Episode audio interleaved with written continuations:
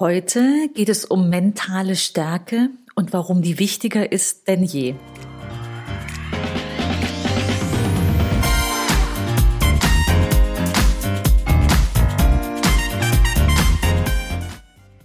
Herzlich willkommen im Podcast Chancen denken, wie wir die Zukunft leben wollen. Der Podcast von und mit Andera Gadalb. Was du heute mitnimmst, ist erstens warum derzeit so viel Angst entsteht und wie du damit umgehst. Zweitens, wie ich damit umgehe. Und drittens, ganz konkrete Tipps, was du tun kannst. Ich bin heute Morgen über die Nachricht gestolpert, eigentlich zwei Nachrichten auf der Titelseite. Äh, nämlich erstens, dass 60 Prozent der Menschen Angst haben, dass der Krieg in der Ukraine auch Deutschland erreichen könnte. Und die zweite Meldung war, dass zahlreiche Supermärkte schon den Kauf von Speiseöl und Mehl limitieren, weil Hamsterkäufe stattfinden. Ähnlich wie in der Pandemie, wo Toilettenpapier ein paar Wochen Mangelware war, haben jetzt die Menschen angefangen, aus Angst, dass es Engpässe geben könnte, sich Rapsöl, Sonnenblumenöl und Mehl auf Halde zu legen. Und klar, wenn die Preise an der Tankstelle hochgehen. Ne? Wir sehen alle täglich über äh, kurze Zeit, ne, kurz nach dem, dem Start des Krieges äh, und der Diskussion darüber, dass, dass wir so abhängig sind vom russischen Öl, gehen die Ölpreise hoch und die, die Benzinpreise an der Tankstelle. Und wenn du siehst, wir haben die Marke von zwei Euro aktuell deutlich überschritten, ja, dann könnte man auf den Gedanken kommen, dass auch das Mehl knapp wird beispielsweise, weil man in den Nachrichten gelesen hat, dass äh, es möglicherweise hier Zulieferungen gibt auf die wir nicht zugreifen können. Das ist bei Mehl nicht der Fall. Wir sind Selbstversorger, was ähm, Getreide angeht in Deutschland. Aber es geht mir heute weniger um den Fakt und die Frage, woher kommt die Angst, sondern einfach diesen Aspekt, wir, wir haben diese Angst, sie ist da und wie gehen wir damit um? Ähm, Gleichzeitig hatte ich am Wochenende interessante Diskussionen mit meiner Schwiegermutter, die mich auch motivieren, heute darüber zu sprechen. Und wir haben darüber gesprochen, wie wir Nachrichten konsumieren. Sie, wie vermutlich sehr viele, vielleicht sogar der überwiegende Teil der Deutschen, schaut noch regelmäßig die, die Nachrichten im Fernsehen. Also klassische Nachrichtensendungen, sei es um Viertel nach acht, die Tagesschau oder auch andere, vielleicht sogar mehrfach am Tag mit all ihren Bildern, die sie vermitteln und den Meldungen, die da über den Bildschirm äh, schwirren. Ich habe tatsächlich damit aufgehört, irgendwann in der Pandemie, weil ich das Gefühl hatte, es tut mir nicht mehr gut. Jeden Tag die gleichen Meldungen. Damals waren es in der Pandemie die Grafiken mit den Inzidenzen oder R-Werten oder was auch immer gerade die Maßzahl war, an der wir uns äh, festmachen sollten oder die Nachrichten uns mitgegeben haben, woran wir uns festmachen ähm, sollten, wie es gerade um Deutschland steht, um die Lage der Pandemie steht. Und ich habe tatsächlich an der Stelle mit meinem Mann gemeinsam beschlossen, auch erst nach Wochen, Monaten, wir stoppen das. Und seitdem gucke ich tatsächlich keine Nachrichten mehr. So, das habe ich dann meiner Schwiegermutter auch äh, erklärt, woraufhin sie spontan sagte, so, naja, lebst ja auf einer rosa Wolke.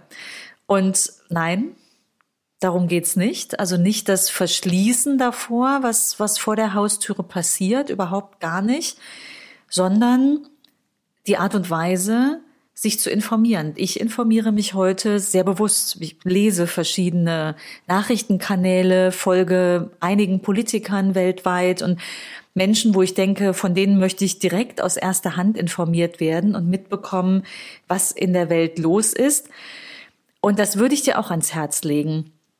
Warum bin ich bei Nachrichten inzwischen so bewusst und aufmerksam? Weil ich glaube, dass wir auch ganz klar nicht manipuliert werden, aber doch ganz schön gleichförmig Informationen folgen, wenn wir uns einfach passiv berieseln lassen von dem klassischen Nachrichtenkanal unserer Wahl. Ähm, Vielleicht mache ich das Thema Medien auch nochmal gesondert, weil ich glaube, sonst schweife ich heute zu sehr ab. Aber der Fall, warum ich so, so bewusst geworden bin, liegt schon einige Jahre zurück. Ich war damals auf einer Delegationsreise mit dem damaligen Wirtschaftsminister Philipp Rösler im Silicon Valley mit einer Delegation von, ich weiß nicht mehr, 30 Leuten ungefähr und Pressevertretern. Die sind dabei bei sowas. Ne? Die sollten dann hier berichten über das, was wir dort so erlebt haben. Und aufgrund eines etwas unglücklichen Vorfalls am ersten Abend, als wir angekommen sind, waren die Medienvertreter wohl relativ schnell ähm, unzufrieden. Ich nenne es mal vorsichtig.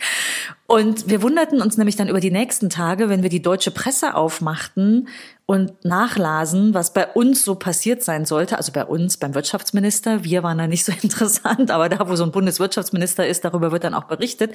So, und das Bild, an dem ich mich jetzt gerade festmache und die Schlagzahl, die da drunter stand, also wirklich sehr kritische Berichterstattung, obwohl wir es anders erlebt haben.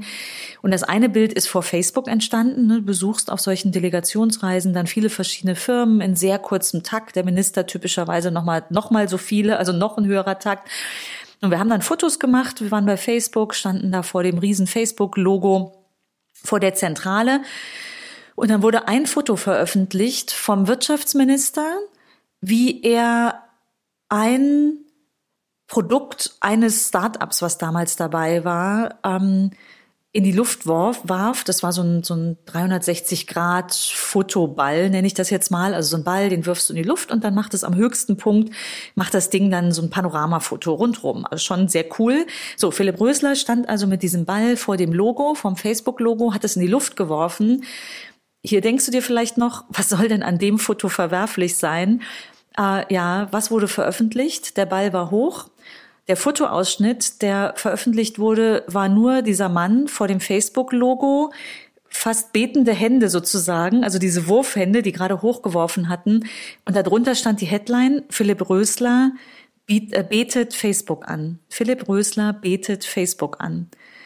Ich stand daneben, also ich weiß, dass es anders war oder diese, zumindest dieses Bild, dieser dieser Ausschnitt ähm, und auch die der, der Titel dazu nicht dazu passte.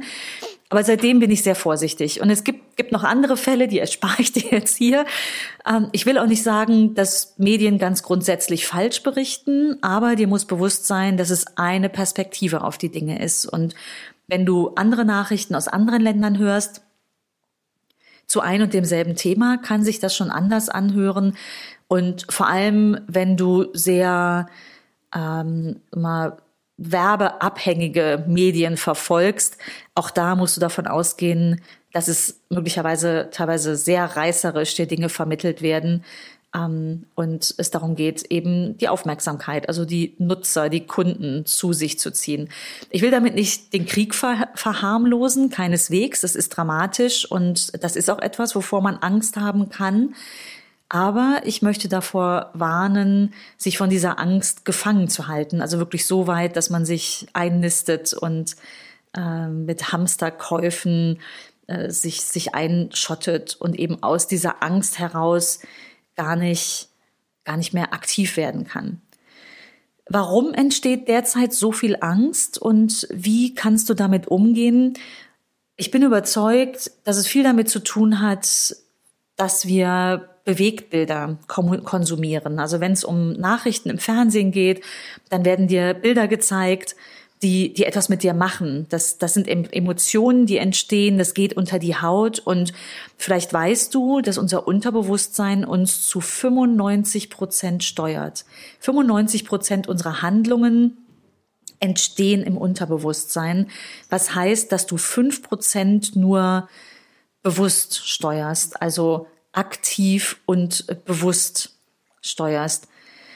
Und dieses Unterbewusstsein, das, das steuert uns quasi die ganze Zeit, wenn du mit, mit viel Emotion, also Mitgefühl, aber auch Sorge und, und Furcht diese Bilder betrachtest und vielleicht die immer wieder gleichen Bilder und so Kriegsszenen, die eben sehr nah sind zu uns, dann nimmst du sehr viel mehr wahr, als dir vielleicht in dem Moment bewusst ist. Es geht dir unter die Haut und diese Angstkäufe, also ich nenne sie jetzt so, ne, so ein Hamsterkauf, der aus Angst geschieht, ist wahrscheinlich auch weniger bewusst. Also klar geht derjenige bewusst in den Markt und kauft Mehl, aber es ist aus dem Gefühl heraus, nicht genug zu haben, ähm, selbst in, in dieses Kriegsszenario ähm, eingebunden zu werden.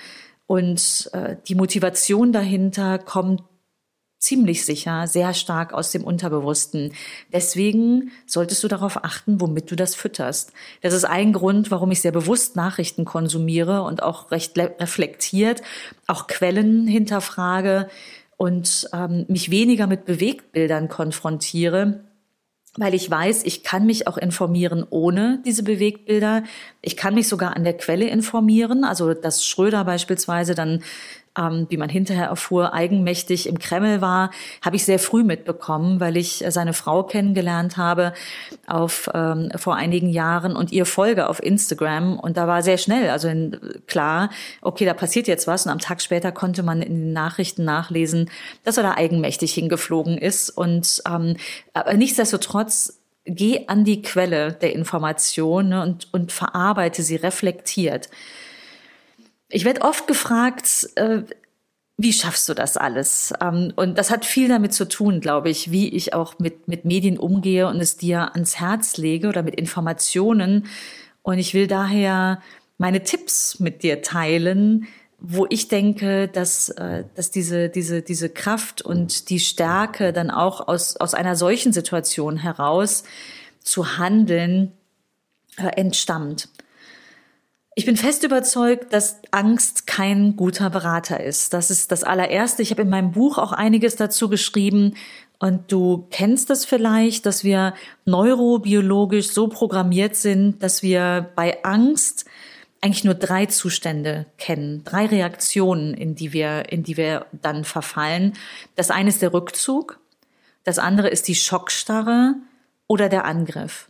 Man muss ja sagen, ne, erst hatten wir Pandemie, haben wir immer noch, zwei Jahre, jetzt der Krieg und äh, da kann man sich durchaus fragen, was denn noch? Ne? Also das ist eine extreme Belastung für jeden Einzelnen, egal ob er jetzt direkt betroffen ist mit der Pandemie, jeder auf der Welt, äh, mit dem Krieg unsere, unsere Nachbarn ähm, Europas und damit auch sehr nah an uns dran. Und die Frage ist aber, wie gehen wir damit um? Was, was machen wir aus dieser Angst? Und es ist nicht so, dass ich total angstfrei bin. Das mag jetzt vielleicht so klingen, ne? überhaupt nicht. Auch ich habe meine Ängste, keine Frage. Aber die Frage ist ja, wie gehen wir damit um? Also nicht, nicht verstecken, sie irgendwie tief einpacken und dann so in den Hintergrund schieben. Ich glaube auch, dass das kein guter Weg ist. Aber wenn wir jetzt aus Angst heraus in den Rückzug gehen, denke ich, ist das, ist das keine gute Haltung. Und äh, ich frage mich auch, wie kommt man denn da raus? Also in Rückzug, sich zu Hause einsperren, äh, Nachrichten schauen und dann in so einer Negativspirale geraten, ist keine gute Strategie, da wieder ins, ins Positive, ins eigene Leben und ins Zufriedensein und Glück zu kommen. Genauso wenig ist es die Schockstarre. Also man kann mal im ersten Moment in Schockstarre verfallen. Das geht mir sicher auch so. Ne? Wenn ich dann wahrnehme, verdammt, das ist jetzt ernst, da ist jetzt wirklich ein Krieg. Ähm, aber die Frage ist ja, was entsteht daraus? Also aus der Schockstarre heraus kannst du weder dir selbst helfen noch anderen, die jetzt deine Hilfe vielleicht noch viel dringender brauchen. Und Angriff ist jetzt ein schlechter Begriff in, in dem Kontext, aber ich definiere es so als nach vorne gehen, rausgehen und ins Handeln kommen, aktiv werden. Und ich denke, wir sollten alle im positiven Sinne in diesen Angriffs, in diesen positiven Ich werde aktiv Modus kommen. Jetzt nickst du vielleicht immer wieder und sagst so, ja, stimmt, könnte was dran sein, das hoffe ich auf jeden Fall. Und hier sind meine konkreten Tipps, was du tun kannst, was du ganz konkret ab jetzt sofort in der nächsten Minute nach, nach dem Podcast tun kannst. Ich würde als erstes, äh, das steckte gerade schon ein bisschen mit drin, du vermutest es, ich würde die Bewegtbilder ausschalten. Ich würde keine Tagesschau gucken, ähm, mir mich nicht zu sehr diesen Bewegtbildern aussetzen. Und zwar erstens, also als allererstes, weil es dir so sehr unter die Haut geht, dass du es von da an kaum noch steuern kannst.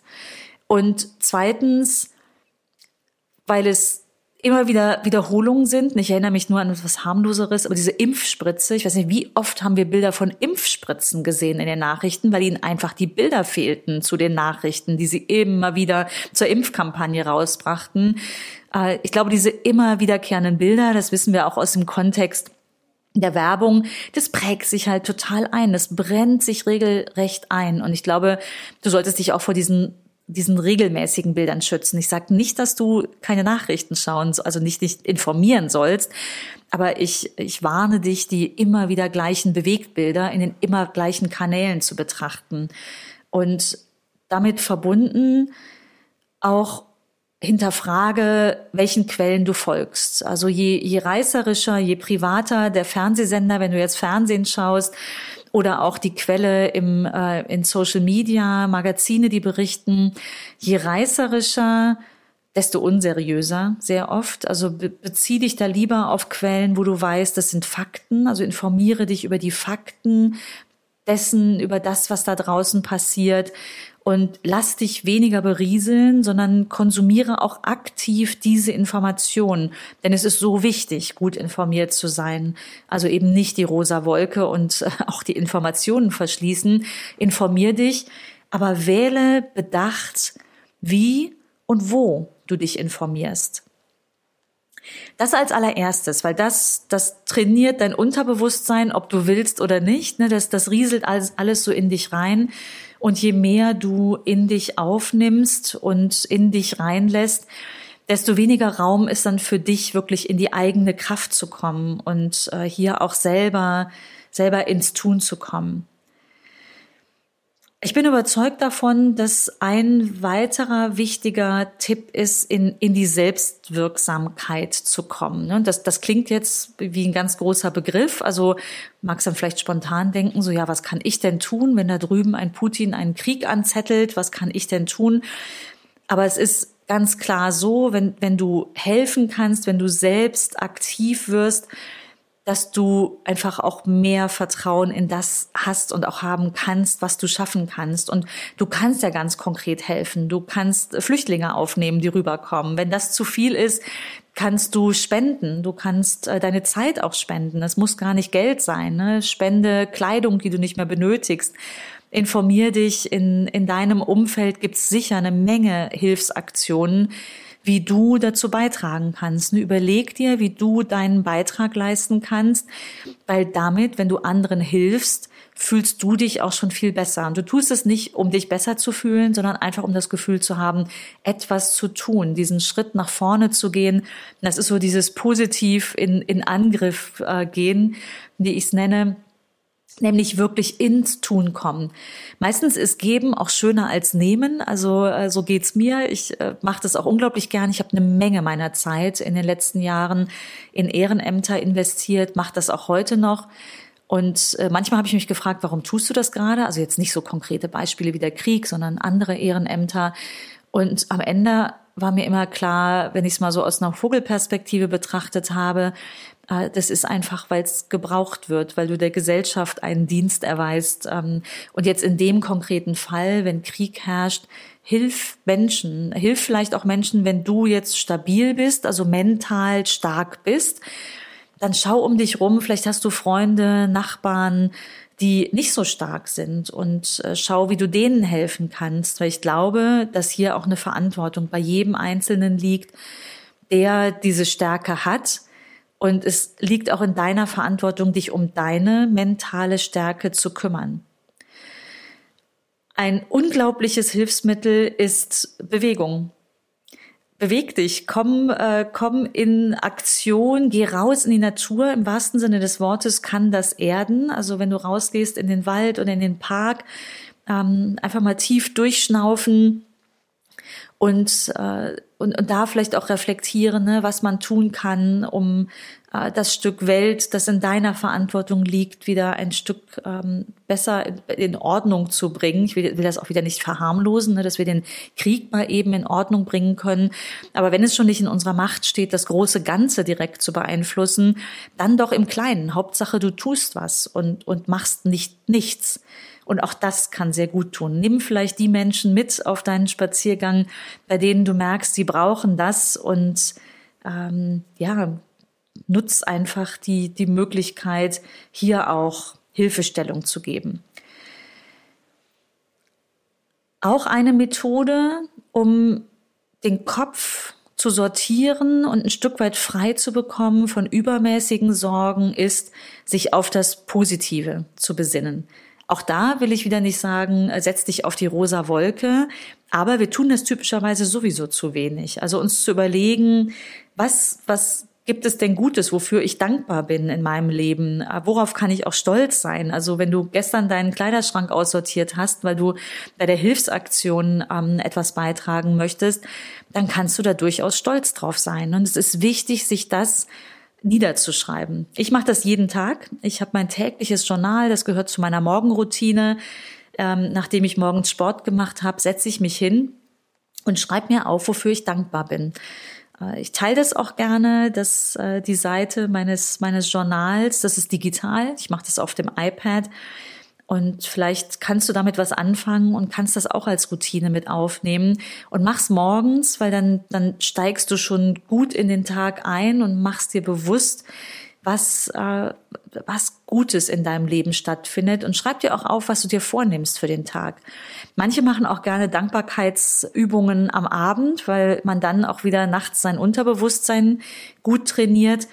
Bei mir funktioniert das nicht gut, weil wir einen, einen wirbeligen Familienalltag haben und ich dann abends einfach auch ausgepowert bin oft und dann passt eine Routine nicht mehr, die schlabber ich dann zu oft. Aber vielleicht passt es bei dir auch abends. Das ist auch ein sehr guter Zeitpunkt zu reflektieren, was man den Tag über gemacht hat, was man sich für den nächsten Tag vornimmt, wofür man dankbar ist, worauf man stolz ist. Und das Wesentliche ist so dass das Vertrauen darein, dass es dir gelingen kann. Komm in dieses Vertrauen, das gelingt in der Regel mit kleinen Schritten. Also wirklich ein erster kleiner Schritt, wenn du wirklich äh, betrübt bist und denkst, Mensch, äh, was ist das für eine Welt gerade, dann sieh doch zu, wie du, wie du was Kleines bewegen kannst und, und jemandem hilfst beispielsweise oder auch dir selbst erstmal hilfst, indem du vor die Tür gehst und ähm, in der Natur spazieren gehst, aber komm ins Vertrauen, dass es dir gelingen kann. Und das ist tatsächlich auch so mein Thema, nachdem ich jetzt 25 Jahre selbstständig bin, Kinder habe, Firmen aufgebaut habe und eben diese Frage, wie schaffst du das alles, immer wieder beantworte. Also wird jetzt gerade diese Woche noch mal jemand ähm, einen Post auf Instagram kommentiert. Ich glaube, es ist diese Stärke, darauf zu vertrauen, dass es dir gelingen kann. Und das schaffst du mit den ersten kleinen Schritten und indem du dann immer mehr schaffst, gewinnst du auch mehr Selbstvertrauen und dann kannst du deinen Beitrag leisten, auf jeden Fall das Glück in dein Leben zu holen und in das deiner Liebsten oder dein, den Kreis derer, denen du ähm, Unterstützung bieten kannst. Das ist unglaublich wichtig wie ich meine. Und das kannst du schaffen. Also mit diesen konkreten Tipps kannst du ein ganzes Stück aus, aus dem, aus diesem, der Sorgenschleife und vielleicht den negativen Gedanken rauskommen. Und nochmal, ich will nicht sagen, dass du dich nicht informieren sollst, aber bewusst. Achte darauf, was du in dein Unterbewusstsein lässt und wovon du dich steuern lässt und präge diese Gedanken bewusst im Sinne des Positiven, was du tun kannst, um zu einem ähm, äh, zu helfen und im Positiven äh, an Unterstützung beitragen kannst, weil dann geht es dir schon besser. Und ich glaube, das braucht die Welt. Ich wünsche dir ganz viel Erfolg dabei. Ich weiß, wie schwer das ist, wenn man einmal in äh, so einer vielleicht wirklich äh, trüben, in trüben Moment und auch längeren Moment verharrt. Ich wünsche dir, dass du da den Pack anfindest, selbst in, in deine Selbstwirksamkeit zu kommen. Und äh, auch hier gilt, leg los, mach einfach mal. Wenn du weitere Impulse möchtest, abonniere gern meinen Newsletter auf anderaganaib.de und ich danke dir für heute. Viel Erfolg und bis zum nächsten Mal. Tschüss.